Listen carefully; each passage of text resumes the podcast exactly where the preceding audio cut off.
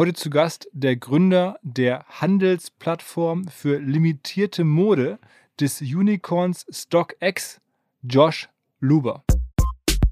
The release with New Balance in May, when when New Balance released these uh, products on StockX, we call it an IPO, an initial product offering, right? Where brands are releasing products into the market and letting the market set the price for it. That's the really for lack of a sort of less cliche word, the revolutionary thing here, which is we're getting rid of the idea of retail pricing. We're getting rid of the idea that, hey, you should just come here and buy this and this should cost $100.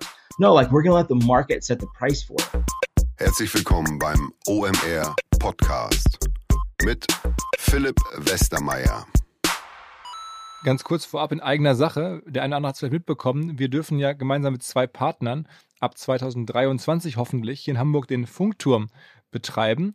Der wird umgebaut. Jetzt allerdings gibt es wohl in den nächsten Jahren oder Monaten bis dorthin ab und zu die Gelegenheit, dort kleinere Events im Rohbau zu machen. Wir haben noch gar keine Idee, was man damit machen könnte, ob das wirklich im Einzelfall auch funktioniert, aber wir wollten einfach mal Ideen suchen. Wer da Interesse hätte, vielleicht was zu machen hier in Hamburg in so einer Location, schreibt am besten meinem Kollegen Jasper eine kurze Mail jr.omr.com. Aber das ist was anderes. Jetzt kommen wir zum Podcast. Ähm, und ab und zu machen wir ja mal englischsprachige Podcasts, insbesondere dann, wenn die Gäste halt sehr besonders sind oder besondere Sachen machen oder aufgebaut haben. Das ist wieder der Fall.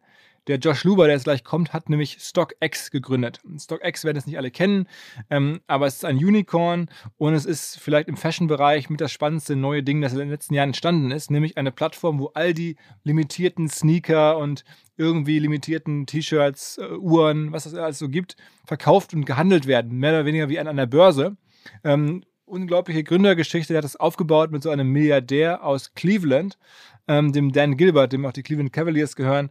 Also da sind mittlerweile alle Arten von prominenten M&M und sonst wer investiert, wie das dazu gekommen ist, hat er alles erzählt, wie er diese Plattform, diesen Marktplatz ähm, bauen konnte, global, welche Rolle Deutschland spielt. Das kommt jetzt alles im Podcast und damit direkt rein in den Podcast mit Josh Luber, der übrigens auch dieses Jahr beim Festival gewesen wäre. Ja, wenn das Festival nur gewesen wäre. In dem Sinne jetzt aber stattdessen der Podcast.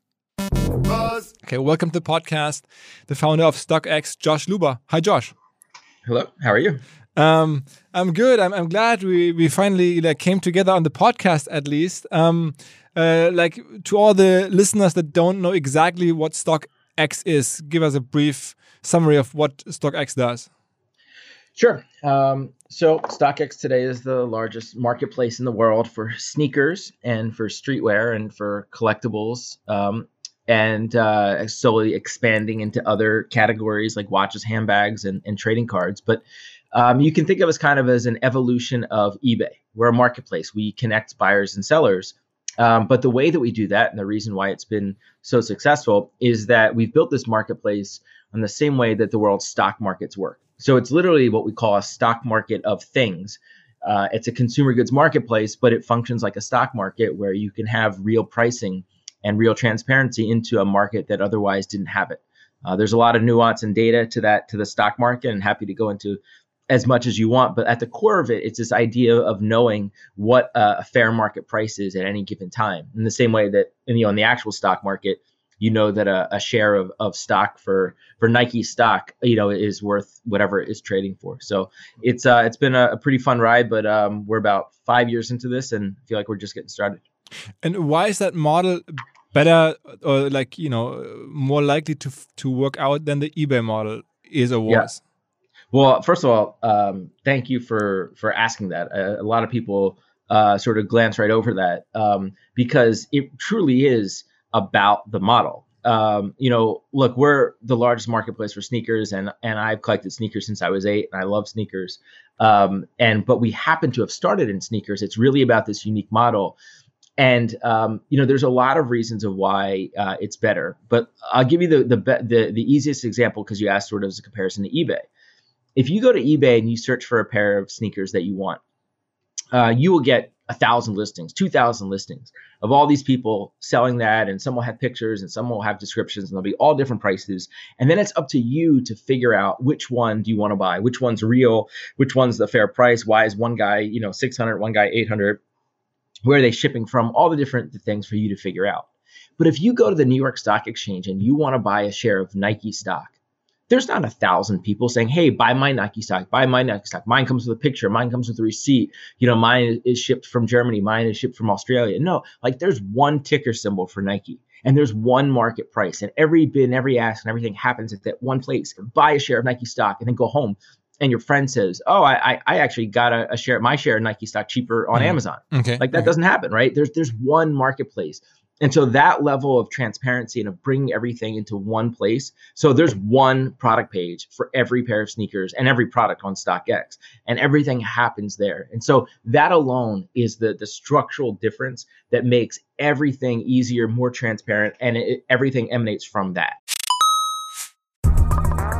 Weil die Kolleginnen und Kollegen von Instafo, also der Jobplattform für den Tech- und Sales-Bereich, von der ich hier schon häufiger berichtet habe, mittlerweile bei uns doch groß engagiert sind hier im Podcast. Ihr hört immer wieder hoffentlich von Instafo. Deswegen habe ich die Kollegen vor kurzem mal selber persönlich kennengelernt und war wirklich sehr angetan. Sie haben mir dazu erzählt, es gibt eine neue Finanzierungsrunde in die Firma. 10 Millionen werden investiert. Das ganze Thema wird also immer relevanter. Daher nochmal hier mit Nachdruck der Hinweis. Wer Menschen sucht im Bereich Tech und Sales, denkt an Instafo. Die haben da scheinbar wirklich eine neue magische Soße gefunden, wo sie über ihre Plattform ein automatisiertes Matchmaking zwischen Arbeitnehmer und Arbeitgeber ermöglichen und das ist im direkten Marktvergleich dreimal effektiver, was die Quote von Bewerbung zu Einstellung angeht. Hilft natürlich auch, dass sie bereits über 100.000 passende Talentprofile auf der Plattform haben und dass man sehr, sehr schnell ins Gespräch kommt. Innerhalb von 48 Stunden bewerben sich die ersten Talente bei den Arbeitgebern oder man kann sogar als Arbeitgeber einer vorselektierten Gruppe an Talenten aktiv eine Nachricht schicken oder sie zum Chatten einladen, um sich noch schneller kennenzulernen und zu prüfen, könnte das passen. Also nicht nur ich und die Geldgeber offensichtlich glauben an Instafo, sondern auch mittlerweile über 1800 Firmen, darunter O2, RTL, HelloFresh, MyPoster, viele, viele weitere. Instafo ist auf OMR Reviews bestbewertet 4,8 Sterne in der Kategorie Recruiting Plattform. Firmen, die nun Instafo ausprobieren möchten, sehr gerne. Ihr spart außerdem 500 Euro auf die erste Besetzung, wenn ihr euch anmeldet über Instafo mit Doppel-F, instafo.com slash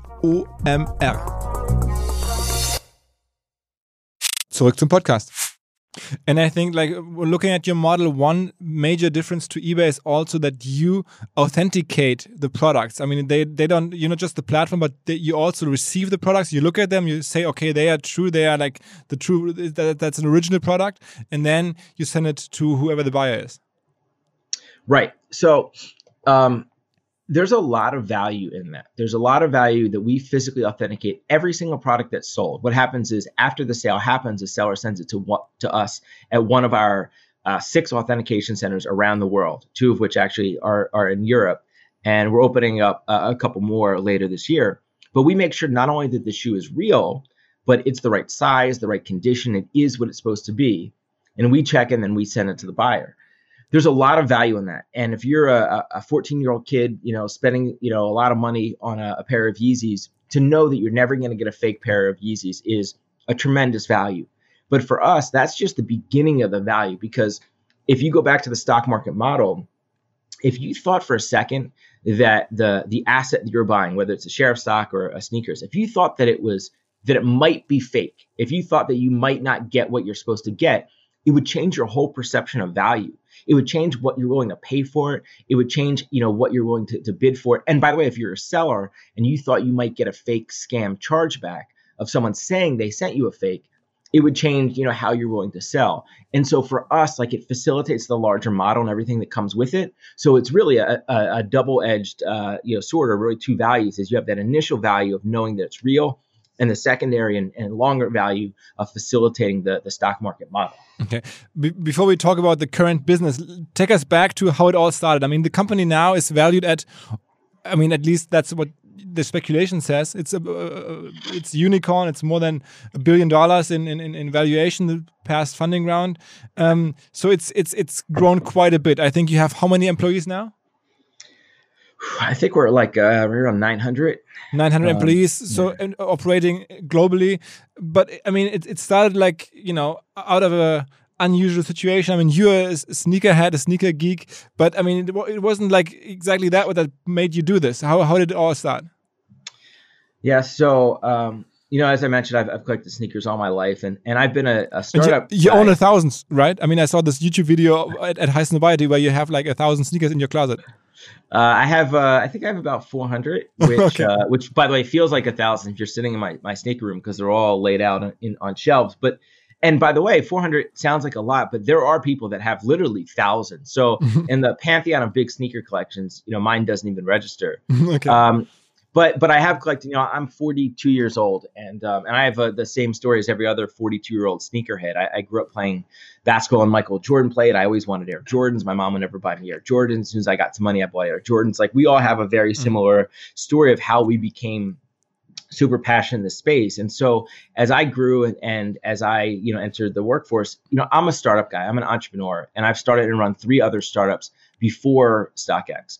Uh, but none of them had anything to do with sneakers, almost intentionally so, almost like intentionally separating business and pleasure in my life. And so um, it wasn't until the fourth startup when I finally merged those two, my personal passions with uh, startup world, that it became the most successful. And you know, the short story of of what is a pretty crazy and long story is that um, I was uh, working a corporate job in between startups. I, I was working at IBM and I was a strategy consultant for IBM and I was doing a lot of data work as any other consultant might do.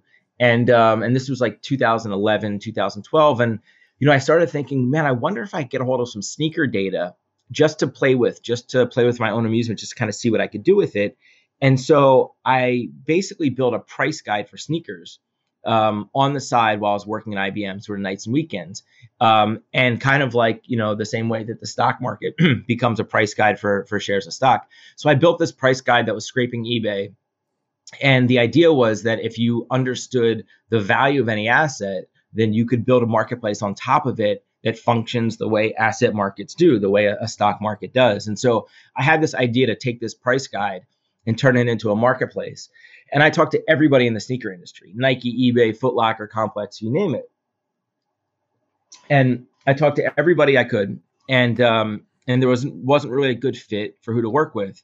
And um, and I happened to meet a guy named Dan Gilbert, who Who's is the owner. Yeah, exactly. He's, yeah. he's not just everybody. I mean, he's like a, billionaire, right? Right? I mean, he's yeah, like famous guy in the U.S.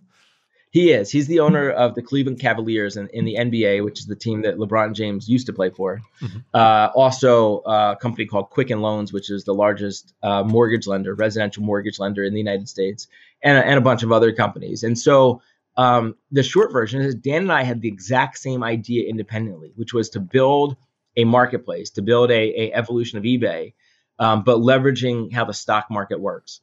And uh, in, full transparency, you know, he was not a, a, sneaker guy at all. In fact, it's been over four years, and I literally can't get him to wear sneakers. but he saw the the value in the model, and it gets back to the first thing we were talking about. He saw the value in a stock market of things model, and then was exposed to sneakers through his sons, who were teenagers at the time. And uh, and basically, uh, we were able to come together and, and build this company together. And so we started working together in uh, in the summer of 2015. But I mean, so so you had this this this this this price quote list basically. I mean, this this, this you know place where you could look up the sneaker prices, and then now you're turning this into a marketplace. This is a very critical moment. I mean, building a marketplace is, is, is the hardest thing that you can do as an entrepreneur. I mean, you have to have you know demand and supply at the same time. The exact second somebody is looking at it, it's it's you make it sound so easy, but I mean, even with Dan Gilbert uh, being being part of the business, how did you like get this market started? How did you get liquidity on, on both ends? Yeah, it's it's a really good point that you make. I mean, uh, marketplaces are the the hardest you know business in in the history of the internet uh, for sure. Um, you know, because of the the the you know chicken and the egg of of you know having to build supply and demand at the same time. Um, but you know, and, and, by the way, neither of us had marketplace experience. You know, Dan or myself or our third co-founder, Greg Schwartz, um, who was running the company day to day with me. But we're so fortunate that the products that we were selling and the products that we sell today, they're the most highly coveted products in the world. Nike, Supreme, Louis Vuitton, Rolex. You know, um, we don't have to convince anybody to buy the products that we sell. StockX really is about access and so um, so that we had a, a, huge advantage and and secondly the model itself which we've talked about we didn't make that up all we did was copy how the stock market works, which has been the most efficient form of commerce for you know 150 years. So the hypothesis that this would be a better way to buy or sell anything, and then to choose the most highly coveted products in the world I almost feel like we we had it easy compared to to people that are out there building marketplaces from scratch and trying to sell a new product and, and trying to go at it in the antiquated marketplace models like eBay or or, or Amazon. But how so did how, how, did the people like yeah. find you? I mean, if you, if I was sitting there somewhere in LA or in New York and I had sneakers to sell or like a Rolex to sell, how would I notice that I could do that on StockX? Yeah, well, so two parts. One, um, you know, at the time when we launched in in uh, we launched in February of 2016, the sneaker community and the people that were buying and selling these products um, was pretty tight knit. Um, and it would it's pretty easy and, and everybody was always looking for sneakers and there was just a lack of access to them so if you were interested in this you were always looking for for what's out there so so we had an advantage there but second and you know we won't go through all, all the detail.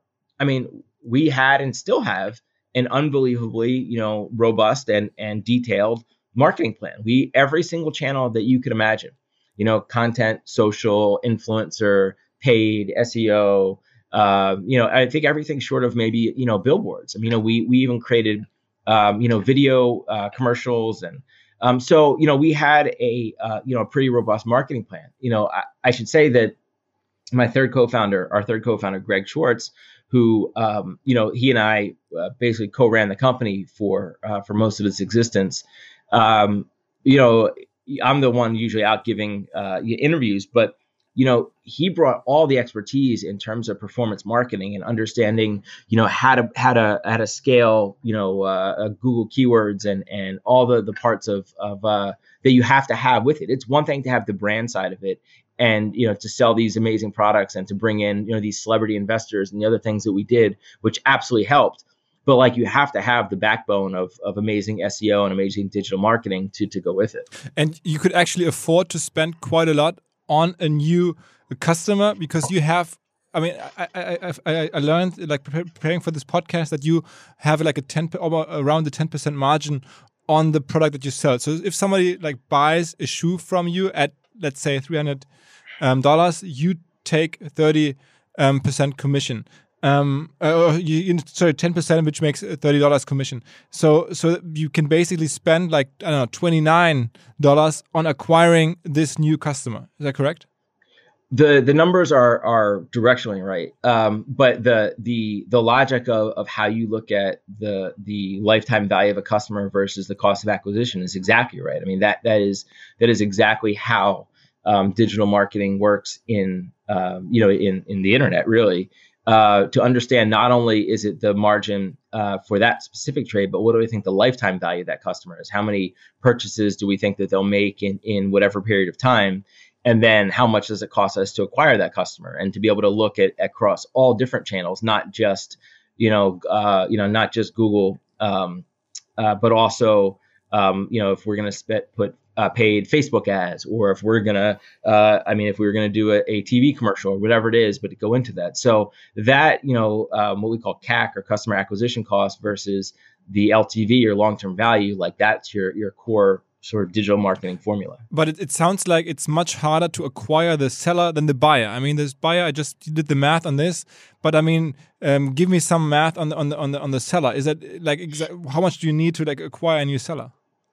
Well, you just hit on what's a, what's a really uh, complicated problem in marketplaces, which is it's super easy if I'm a brand and I have a website and I sell stuff on that website and, and all I'm trying to do is just acquire the buyer um, but now we have to acquire both the buyer and the seller. And you know, there's the the lifetime value of a buyer is going to look way different than the lifetime value mm. of a seller, mm. right? Um, you know, we have in like any business, there's a there's an 80-20, you know, where where you know some large percentage of the power buyers make up majority of transaction, and same thing on the sell side. Um, but you know, your average seller might sell, say, I don't know, I'm, I'm making this up; these aren't real numbers, but you know, four pairs of shoes a month, and your average buyer might buy one pair of shoes a month. So all this goes into trying to figure out, you know, where to market and how. And by the way, there's completely different marketing strategies uh, in for buyers or sellers in some cases. And then in some cases, it's the same. You know, the the brand work that we do um, is you know is really just targeted towards overall awareness and the value of, of partnerships. When we do, we did a, a, sneaker release. We we should talk more about um, with New Balance, where New Balance released a pair of shoes on StockX. Um, you know, in back in May, and that's something that drives awareness across the whole community. Mm. Um, but we're also in in industries, uh, in verticals, sneakers, streetwear, watches, but also like trading cards, even more so, where everybody is potentially a buyer and a seller. Mm-hmm. Now, not everybody is a power buyer or seller, but you know, we mentioned I have about 400 pairs of shoes. I am primarily a buyer, but every now and then I'll, I'll sell a pair, uh, a pair I bought that that I decided I didn't want, or um, you know, so uh, or or something that I bought and then uh, you know maybe I tried it on and, and I didn't like the way it fit or, or whatever it is. I buy way more than I sell, but I also sell some as well. So it's a complicated way then on the back end for us to be able to track long-term value and, and, customer acquisition costs but it's a necessary thing that we have to do and you know now we have a, a, a, fully built out marketing team with a phenomenal cmo to be able to put that sort of rigor into our digital marketing and continue to scale the business how much of the of the products that you sell are like from random people and how many are percentage wise are now coming from companies like the New Balance that you mentioned or like Nike basically dropping stuff on StockX. How, how is that now? Yeah, so the the brand direct stuff is still tiny, tiny, tiny. Okay. I mean, it, has got to be you know like one percent. Um, oh, okay, okay. But but I think it's the future of the whole business. I actually think to be somewhat hyperbolic, I think it's the future of all e-commerce. Um, you know, the the marketplace is today primarily a secondary marketplace, right? We connect buyers and sellers, but um, you know, the the customer doesn't care where the product comes from. The customer just wants the product. And you know, now StockX is, um, you know, I don't know what the latest stats are specifically, but you know, we have more web traffic than basically you know everyone in the sneaker industry, including you know Foot Locker and and Finish Line and every other you know retail marketing channel. So does it make sense for Nike to release products entirely through Foot Locker and JD Sports, or should they also release products, you know, through StockX, where we have, you know, more traffic and we have, you know, more relevant customers for them? And so that is the sort of evolution of what's going on in the industry. And uh, the notion between primary market and secondary market will at some point just completely blur together, and there won't even be a distinction anymore. So maybe at some point the the secondary market is is basically content for the primary market where you actually make the money because you have much more supply. Yeah, that that's actually an interesting way to look at it as well. I mean, certainly there's there's more initial supply. There's there's more supply per product on the primary market, but there's infinitely more products on the secondary market, right? So if you were to go into JD Sports or Foot Locker, there may be 300, 400, maybe 500 pairs of sneakers that that are at that store on the wall that you could buy if you wanted to but there's 35,000 different sneakers on StockX, right? And you know, and, and, that's just a function of, of the value of marketplaces and the internet and, and the long tail of it. So, what, what's the best selling sneaker? What, what's the best selling sneaker on, on StockX? What, what, what sneaker did you sell the most?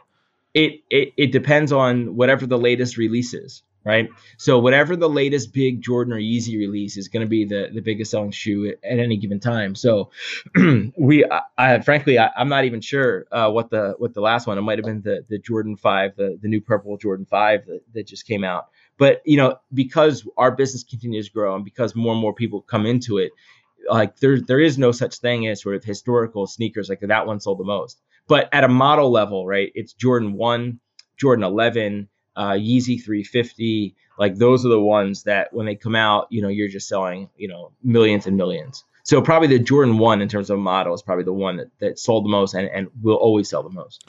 How many transactions do you, and do you do like in, in a year or in a, in a month? Oh, I mean, you know, uh, we, we do we do tens of thousands a day. So tens of yeah. thousands of transactions a day. Yeah, so it's a lot. Wow. Okay. Okay. Wow and that's all like uh, seriously like products coming in from random people and then being shipped away to random people yeah although it's it's it's worthwhile to note though that you know the the power sellers and power buyers on StockX, they're all some form of a small business. Um, and so, you know, and it, it's not just, you know, ones and twos. Um, now, what that business looks like, you know, is that that business isn't Nike, right? But you know, it's a guy that has a sneaker store in I'm making this up, I don't know, in in Phoenix or in Dublin or or in you know wherever, yeah, yeah. yeah, right, that has a sneaker store that um, will buy some shoes on StockX and sell at the store but also may uh, buy shoes that, that, somebody walks in and wants to sell, and then he might turn around and sell some on StockX too. So you know he's got a sneaker store, but he also buys and sells online. Mm-hmm. Um, you know, or just might be a, a, a reseller who who spends their their time trying to to sleep outside of sneaker stores and and figure out how to acquire that and then sell it all on StockX. Yeah, but it's that's the, like the relevant percentage of your of your people is like actually the people that like like wait in line for days and, and stand in line for days and camp out to actually like you know be there when a, when a sneaker drops. So, so yeah, so I mean. It, to be fair, there's not as many of those campouts anymore, and particularly in a you know in a sort of post-COVID world. Um, now there's none of them, but you know a lot of those uh, releases have been moved to, to online over the years. But the ones that still existed, you can see people literally checking StockX on their phone while they're waiting in line okay. to figure out you know what profit they're going to make or what what size has the biggest profit. Like um, you know particularly if you're limited, if you can only buy one. A lot of times they'll see, oh, look, you know, size four or size five or six. Usually, a lot of the small sizes because there's lo- less supply are selling for more. So maybe if they're buying it just to resell, they'll go buy a size five as opposed to even their own size because they know they're just trying to resell. And and so that's kind of the value of sort of the real time data, i.e., the stock market aspect of StockX, to be able to see real time what shoes are selling for and very easily understand that to be able to make those buy and sell decisions. Okay. Hinweis auf Findling. Findling ist eine sehr erfolgreiche SEO-Agentur, die bis vor einiger Zeit noch Webstube hieß und mir vor allen Dingen deswegen ins Auge gestochen ist, weil ihre Masterclass beim OMR-Festival ruckzuck ausverkauft war. In Minuten wollten Menschen hören, was die Kollegen von Findling zum Thema SEO zu sagen haben. Ein Grund dafür sicherlich die Referenzen. Findling arbeitet unter anderem für Firmen wie Snox, Ergotopia, Dermanostik oder mein BAföG. Der Fokus ist also, Firmen über Performance SEO beim Wachsen zu helfen. Wer herausfinden möchte, ob sich für ihn auch SEO lohnt oder die Ansätze von Findling vielleicht konkret lohnen, der kann sich eintragen. Es gibt keinen Sales Call, sondern eine kostenlose Beratung unter findling.de slash OMR. Also auf der Landingpage eintragen und dann gibt es eine Beratung, wenn es richtig gut läuft, vielleicht von Maurice Marinelli, dem Gründer persönlich.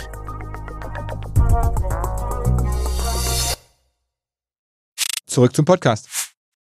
Um, when did this all start? I mean, uh, when I mean, I'm I'm the same age uh, as you are. Uh, when we were kids, that whole thing didn't exist. I mean, there was no uh, buy and sell with sneakers, and you wore them and then you threw them away, and like, some were nicer, but this whole business wasn't there. When did this? And how? And uh, what made this business exist?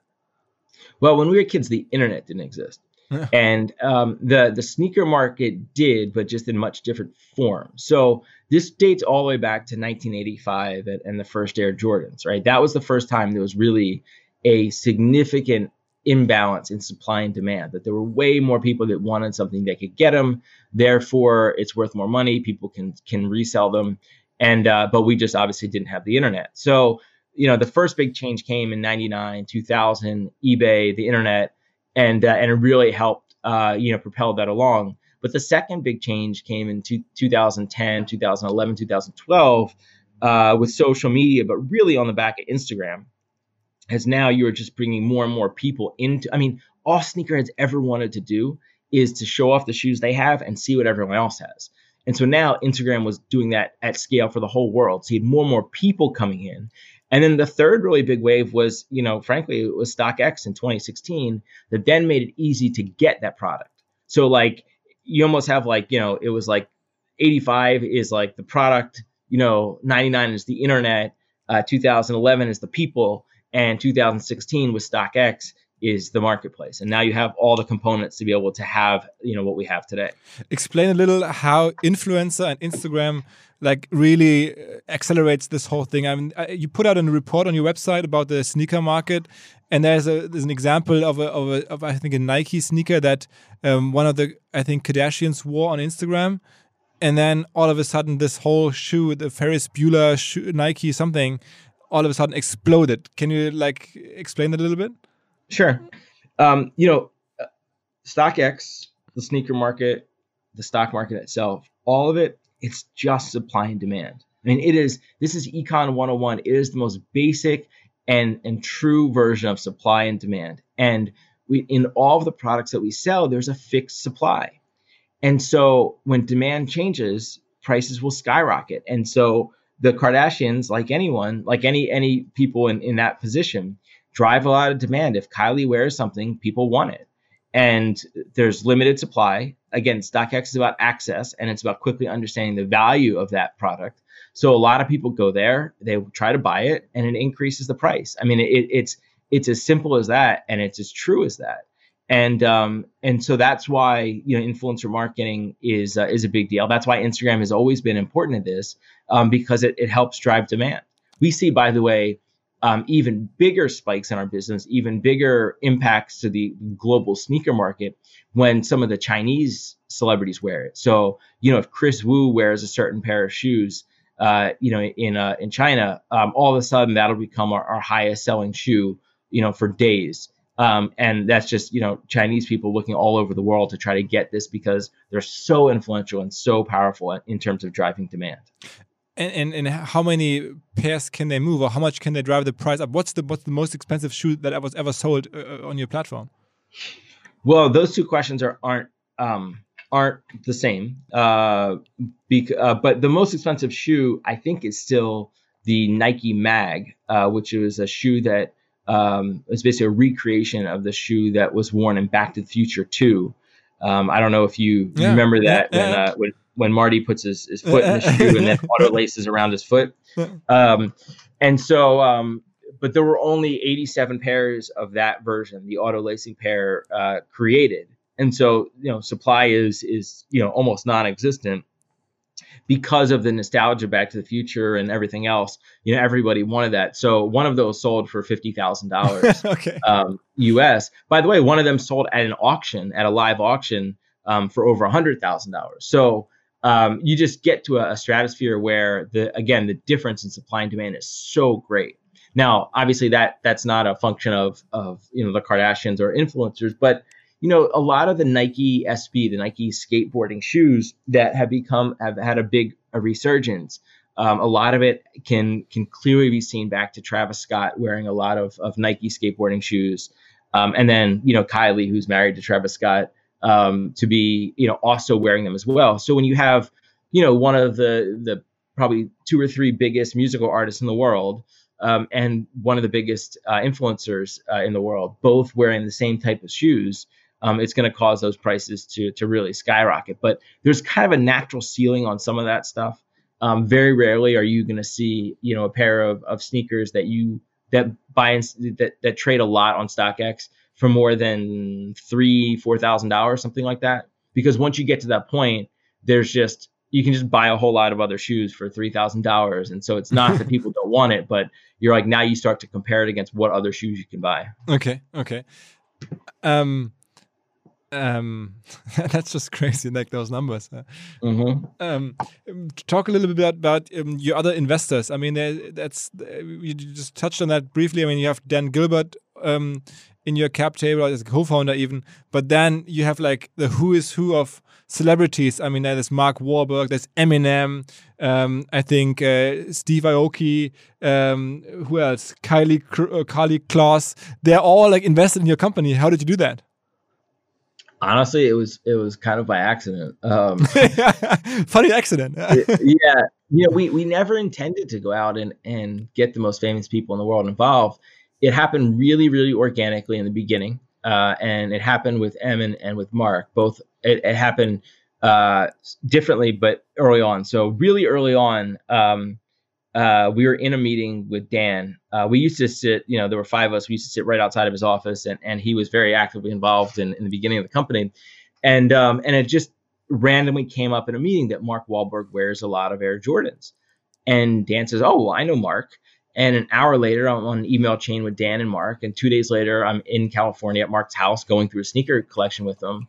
And, um, you know, for, and he was, you know, unbelievably gracious and, and had, you know, had known Dan for a while And um, you know, the greatest value that we could give someone with like Mark was to let him invest.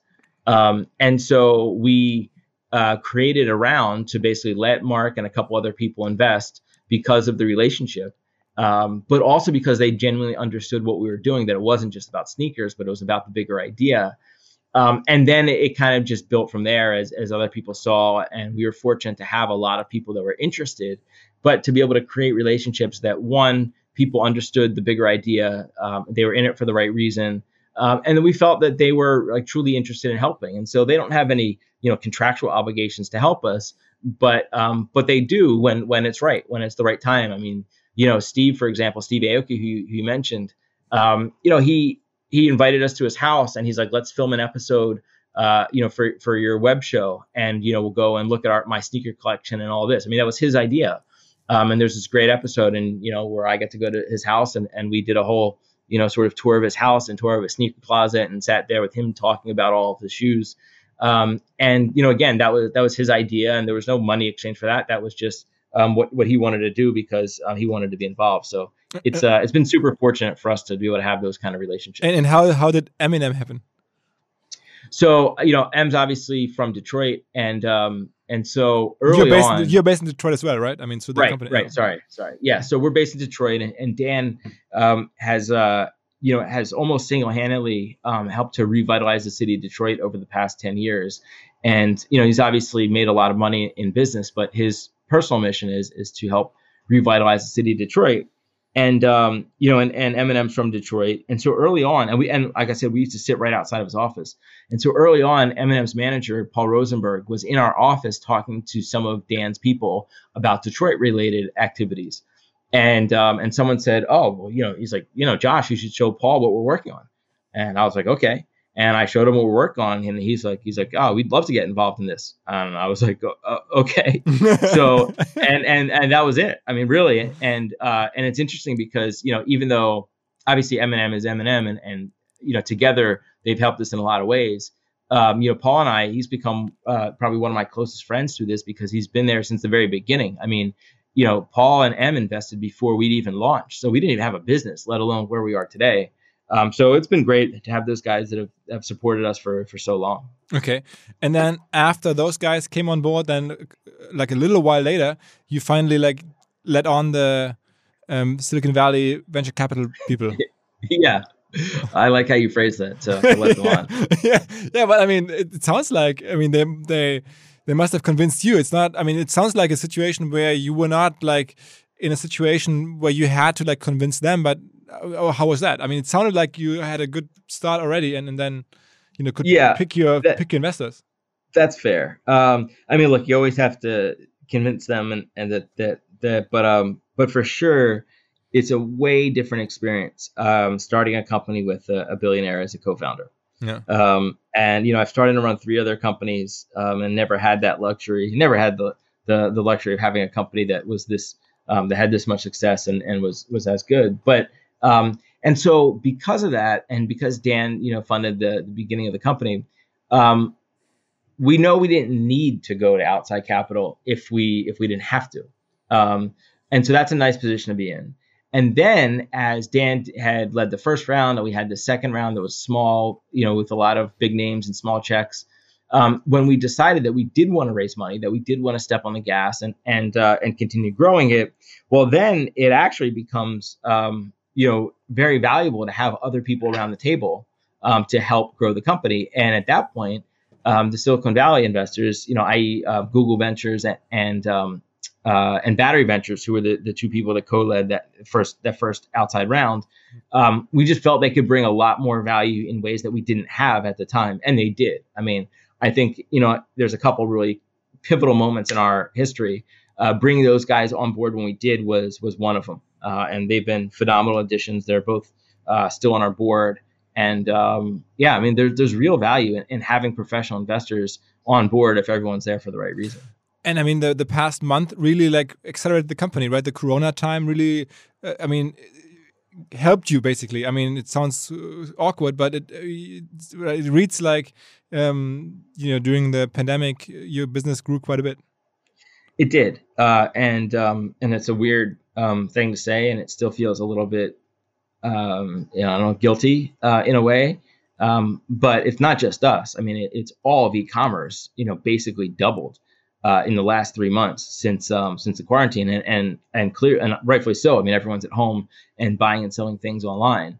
But for us, it wasn't just that. Um, there was, you know, in the United States, there was a, a stimulus check that went out um, that helped. Um, but I, I think a, a, big part of it was also the timing of um, the the quarantine everywhere, which is that uh, once it became summer and what it, you know it started getting warmer, uh, you know anybody that might have bought a pair of sneakers previously at a brick and mortar store, they were a customer that would that liked going into Foot Locker or liked going into JD Sports.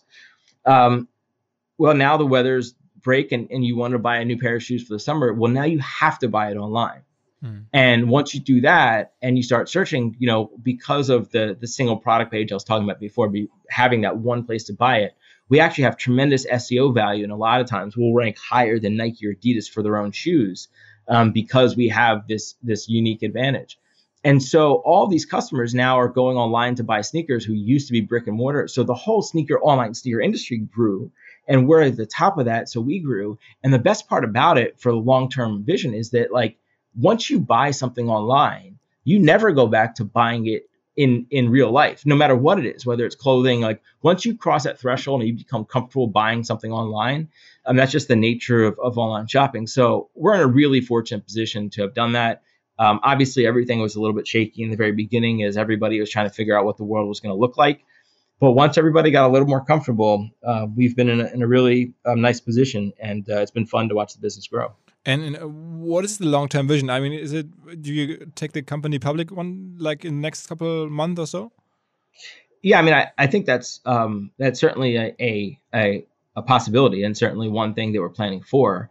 Um, not not necessarily in the next month or so, but um, it's um, but it's also you know taking the company public is um, is just one step. Right. What's really more interesting is is the vision for for the company itself. You know, whether we go public, whether something else happens. Mm-hmm. Um, but you know, today uh, we started talking about this a little bit earlier that y- you raised. Is that today we're primarily a, a secondary market. Um, but I think the the vision for the company and, and what happens is we become a, you know an alternate primary market where we have these releases. The release with New Balance in May, when when New Balance released these uh, products on StockX, we call it an IPO, an initial product offering, right? Where brands are releasing products into the market and letting the market set the price for it. That's the really, for lack of a sort of less cliche word, the revolutionary thing here, which is we're getting rid of the idea of retail pricing. We're getting rid of the idea that, hey, you should just come here and buy this and this should cost $100. No, like we're going to let the market set the price for it. And that becomes a really powerful mechanism to release products and sell products that are inherently worth more money than the retail price. You know, going back to the the Nike SBs and Kylie and Travis, you know, a pair of, of the Travis Scott Air Jordan 1 retailed for I think it was 175 US dollars and was immediately reselling for $1500. So what kind of broken system sells a $1500 widget for $175 and then relies on people sleeping outside of sneaker stores in order to get it? Like that's just not fair. It's antiquated. It's it's silly. Like that product should be released at market price and you let the market set the price for it. And that's really what we're trying to do in terms of the longer term vision, which goes all the way back to the very first thing we said, which is it's about this stock market model at every turn. And and the core of that is market pricing. Talk a little about the brands on the platform. I mean, in the sneaker business at least like who's your is nike the most or jordan who's the most important partner most important brand for you? Which partner would hurt the most if he left the platform? Well to be fair um, no one can leave the platform uh, because it's it's yeah. secondary market right? Yeah. Um, but it, but the the secondary market is um, it's for sneakers. It's uh, you know it's nike one and if you're combining nike and jordan um, and Adidas too, and then no one else even close. Um, but um, I don't know what the, the split is today between the two, between Nike and Adidas, but um, Nike's Nike's definitely ahead. Der Traum einer jeden CMO, eines jeden CRM-Managers ist es doch, einen neuen Kanal zu finden, wo ich Menschen erreichen kann und über den ich dann auch direkt Umsatz aufbauen kann. Und genau das ist halt WhatsApp. Viele haben es noch gar nicht gesehen, bis heute nicht und vor allen Dingen nicht gesehen, dass dahinter Software nötig ist, um halt WhatsApp richtig im professionellen Kontext auf die Straße zu bringen. Einer dieser Partner, der sowas perfekt macht, ist Charles. Wir kennen die, wir sind da selber Nutzer und zum ganz kleinen Teil auch investiert. Was sie zum Beispiel machen, ist folgendes. Ihr verbindet euer Shopsystem via Charles direkt mit WhatsApp. Und natürlich könnt ihr auch Emasis oder Klaviyo als CRM-Systeme für eine bessere Cross-Channel-Kommunikation nahtlos verbinden. Am Ende braucht man natürlich Telefonnummern, muss Leute anschreiben, weil dann kann man nicht nur Käufe initiieren über WhatsApp, sondern man kann auch gucken, ob jemand etwas in den Warenkorb gelegt hat und ihn dann wieder später aktivieren durch einen erneuten WhatsApp-Push. Also das System ist mittlerweile sehr, sehr ausgeklügelt. Es entstehen wirklich relevante Umsätze über den WhatsApp-Kanal dank Charles. Das Ganze ist natürlich auch DSGVO-konform und ISO-zertifiziert. Also, wer Lust hat, mehr zu verstehen und wissen möchte, wie das Zusammenspiel von Shopsystem und WhatsApp funktionieren kann, erhält alle Infos dazu unter hello-charles.com slash omr. hello-charles.com slash omr. Zurück zum Podcast. And is Adidas Adidas doing a good job? I mean, it's a German company, so give mm-hmm. us give us some perspective on our German brothers here. so in uh, 2015, um, in February 2015 is when the first Yeezy launched. Uh, at that time, Nike, including Jordan, made up 96% of the resale market. Adidas was 3% and you know everyone else was 1%. So Adidas was just non-existent in this market with the sneakerhead customer at, in the resale market, the secondary market. Adidas was non-existent. First Yeezy released, and then it started a trend, and then at the peak by uh, by mid 17, Adidas was 60, 60 percent of the secondary market of the resale market on the back of Yeezy, and then uh, Pharrell and the Human Race line and the, uh, Adidas NMD and Ultra Boost and a lot of really great products that Nike that Adidas put out, excuse me, uh, between 2015 and 2016, and really, really dom- were dominating the market and took share. It's flipped a little bit, and you have Virgil Abloh and Travis and a lot of these Nike guys that have helped, you know, sort of right sides the ship and um, for for Nike. And so now Adidas is, you know, probably about, you know, I'm going to guess probably 30, 40 percent of the secondary market. So still really good, really strong. Like a, a, very clear number two. There is no number three, but right now, uh, you know, Nike definitely has the the pole position a little bit ahead. You know, it's a really interesting thing. Uh, oh, sorry, it's it's a really interesting to, to see what will happen in the next year or so as the Yeezy line continues to become more and more mainstream. Right, they're putting out more and more product every time. I mean, Kanye just signed a deal with Gap. Um, you know, with the Gap. So um, it'll be interesting to see because that product inherently is you know call it like retail as opposed to to resellable shoes yeezy still sell out but that may or may not happen forever but they could use you know another big name over there next to Kanye and Pharrell to to help uh, compete against alongside against Travis and Virgil. I mean that you it sounds like it's basically those artists and designers that drive the faith of a brand. I mean, it sounds like it, all you have to do as an Adidas or Nike is find the right partner that really like pushes your your brand. I mean, it, it's it's not that simple, but it definitely helps, right? Particularly in this market, right? Because again, as we went back to, it's just supply and demand, and people like Kanye, Virgil, Travis, Kylie, right, drive so much demand, so much demand that you know if you can put good product behind it then you know it's really super influential and uh, and helpful to be able to to drive this because the brands understand the strategy. They're very very good if they have the product and they have the people to to make sure that they make less supply than there is demand to keep that hype going and, and, to understand it and to vary it so that some shoes are super super limited that might resell for thousand dollars and others are just slightly limited so they resell for maybe you know 10% more than the retail price but they still sell out right that's the key is like how do you get your product to sell out every single time does does Yeezy still own the, his brand? I mean, this is this is like Yeezy. Is this like uh, is this uh, Kanye's brand or is it Adidas brand? So there's there's two. There's um there's the Yeezy brand at Adidas, which I think is primarily uh, footwear. And then there's the Yeezy brand overall that is Kanye's brand. Um, and that has other he makes other product. I think the the Gap deal I think was just a, a Yeezy Kanye deal, not Adidas. I don't know how every part of the business breaks down between the two of them, but there are two different ones. Adidas is is primary footwear and maybe some apparel, uh, and then everything else is, is the other brand. But it's probably like a billion dollar business, right? I mean, Oh yeah, yeah, yeah. I mean, it, it's it's the Adidas deal business alone has got to be massive because you know the the volumes of sneakers they're putting out now are are huge. But um, yeah, but I mean, obviously, I don't I don't have inside info on, Yeah. on that data. There's there's one other brand that I follow recently and, and I see a lot in my Instagram feed that seems to be trying a lot of new things. That's New Balance. You just mentioned New Balance already. New Balance basically had the legacy of being like this this dad shoe, like boring, not a really interesting brand. And now they seem to really change their game on those platforms in those circles. Can you like explain a little what you observe there from New Balance?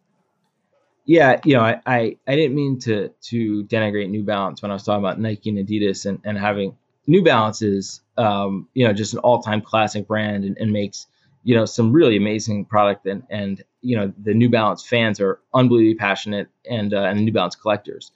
Um, but historically, they really haven't played and and I think intentionally um, in that you know space to compete in the resale market against Jordan and Yeezy and and and Off White and everything else.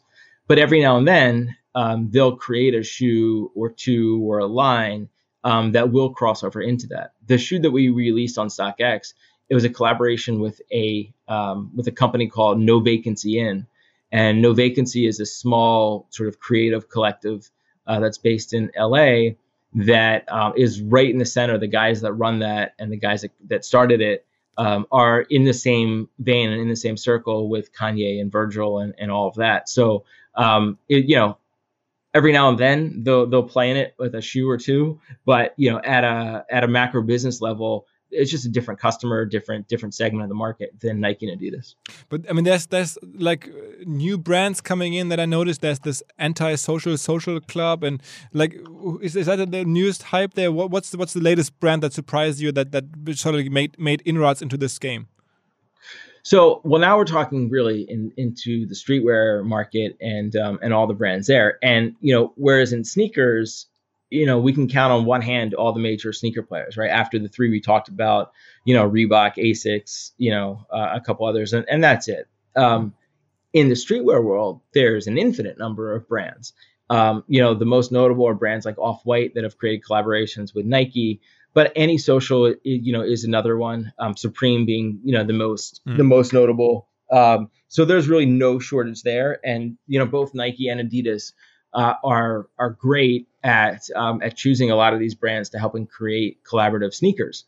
Um, you know, and to do that, so you have the the apparel side, which are you know usually the brands themselves, and then you have the whole uh, sneaker world as well. But um, you know, every day there's other brands starting and, and ending, but um, you know, some of the ones at the top right now are in addition to Supreme and and Bape, a bathing ape, um, you know, Fear of God, Pyer Moss, um, you know, antisocial. Um, you know, you get a lot of these brands that um, that cross over between the worlds. But they come and go. and streetwear. They come and go.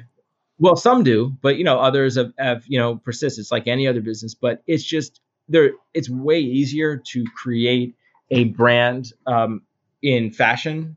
Uh, not that it's easy, but then than sneakers, right? Like the uh, production for sneakers is so much harder, right? With the tooling and the time to to, to manufacture, but also there's almost like an accepted, like you know, if, if it's not a Nike or Adidas shoe, uh, it, it like it doesn't it just doesn't register as opposed to when you're wearing clothes people are very interested in uh, a brand they haven't seen before or a brand you know that that you know because um, i think there's just more opportunity for for interesting stuff so Um, a couple of weeks ago, I did a podcast with um, a German guy called Tim Stracke. He runs Chrono 24. Have you ever heard of that? sure absolutely Uh, Is he like a competitor of yours, basically in the in, in the in the uh, watch space? Uh, yes and no. Um, you know, that's a phenomenal business, and um, they're uh, I think they're they're pretty much the leader in the the watch industry. Um, but the best way to compare about it is they're kind of like the eBay of watches, and they have a very similar model to eBay. And so um, we compete with them in that if you want to buy a watch, um, you could buy it there, you could buy it from us. But you know, we use a very different model for for how we sell watches, as we've talked about, you know, um, a lot here. And so that's really the big distinction. But in watches, I think that there's probably a larger segment of the market that his model is applicable to than uh, in sneakers. In sneakers, our model is way more um, valuable to more products. In watches, particularly higher end watches, you probably really want to see every single picture of that watch, um, you know, because you might be spending, you know, fifty, hundred thousand dollars on a watch. Um, so, like I said, they're competitors, um, and they're not. Um, but you know, either way, that's pretty cool that um, you had them on. That's a it's a really great. It's German German company. I mean, so it's uh, I'm trying to like push my countryman here a little bit. Yeah, yeah. uh huh. Absolutely. okay. Um, uh, maybe like uh, since you're probably like the the entrepreneur that, that, I talk to with the most celebrities in the cap table, um, how is it to work with them? Are they actually like helping you? Could you build the company without them, or is it actually was it like really valuable to have them outside of just you know them helping you, like giving you advice or like you know giving you self confidence? But did they really help with their reach? Was it necessary for your success to have all these guys as your shareholders? Uh, well, necessary is it, no, um, but did it help? Yeah, absolutely. Um, you know, probably the single most valuable um, thing looking back on it was when we launched StockX. Um, we had had a, a co-branded promotion with Eminem where we gave away a pair of um, the Air Jordan 4 uh, Carhartt Eminem, which is a collaboration between Eminem, the the brand Carhartt and Air Jordan, and it was a very rare shoe. It was selling for about thirty thousand dollars at the time, so okay. um, it was a very big you know giveaway, and Eminem helped promote it um, because of the size of the company at the time. I were just launching. Um, the incremental value of that reach at that time was probably never greater than it was at that moment, right? Um, but you know, at the end of the day, like we were uh, we could have bought that shoe and given it away, and we still would have had you know a lot of value because we were giving away a thirty thousand dollar shoe. Um, so no, necessary no, um, but it's definitely helped. And frankly, it's definitely also been been a lot of fun to be able to, to do these yeah, things. I can imagine. I can. How, how much? How? What's your GMV? I mean, that's the magic number in marketplaces. Always like the uh, gross merchandise volume. I think the word is right. Um, how much do you do? Um, you know, I don't know um, when's the last time we released a a, a public number of that, but um, you know, I, I, think the the latest stats is uh, lifetime. I think we just crossed 2.5 billion in lifetime in, uh, in, in lifetime GMV in five years. Yeah, yeah. I mean, we launched in, in February of 2016, so it's been for, uh, you know just a little over four years. Okay, yeah. Yeah, yeah. okay. So so there's no yearly GMV numbers. No, uh, we haven't we haven't released any any stats. We only do that at, at certain times. But um, but yeah, I mean, two and a half billion for for a lifetime, and obviously, um, you know, the business is you know gets uh, you know bigger and bigger every every day, week, and year. So that that's heavier on on the more recent side. And I mean, the good thing for you is you have no inventory, right? I mean, there's you just basically like just move the thing through. Yeah, yeah. No, we also have much much smaller margins than if we were a retailer, right? If you're a retailer, you might have 50% margins, but you also have inventory risk. So um, so there's there's downside of that as well, as you mentioned. You know, our our margins are, are you know in the single digits, but but yeah, but no inventory, which is nice. Any other brands or developments uh, in the industry that you see coming? I mean, I noticed, for instance, this. I think it's a French brand, Veja, or that seems to like you know grow quite a bit here in Europe. Anything that you find interesting in, in your space that you think hasn't been noticed enough? Um, you know, you know, in the past, um, uh, you know, week or so, there's been all these uh, Paris Fashion Week online, mm -hmm. um, you know, events. Uh, I almost feel like now is the time where uh, we'd all be attuned to whatever the, the newest stuff is because everyone would be in Paris and and uh, and seeing all the brands there. It almost feels it's like it's hard to know. Um, you know, at our level and, and StockX, what we're selling, um, you know, it, it it has to get to a level where there's actually a lot of transactions that are happening. So at the the, the brand level, you start to see it much earlier um, before it's even relevant on our marketplace. But uh, so the short answer is, is, no. I almost feel like the the quarantine has uh, has made it harder to see some of that ha- have some of that visibility. It's also it's it's such a shame for uh, for the brands and the sneaker brands. You know, like you know, I can count on one hand the number of times that that I've really gotten dressed. You know, in the last you know four months, right? Because okay. I haven't left my house.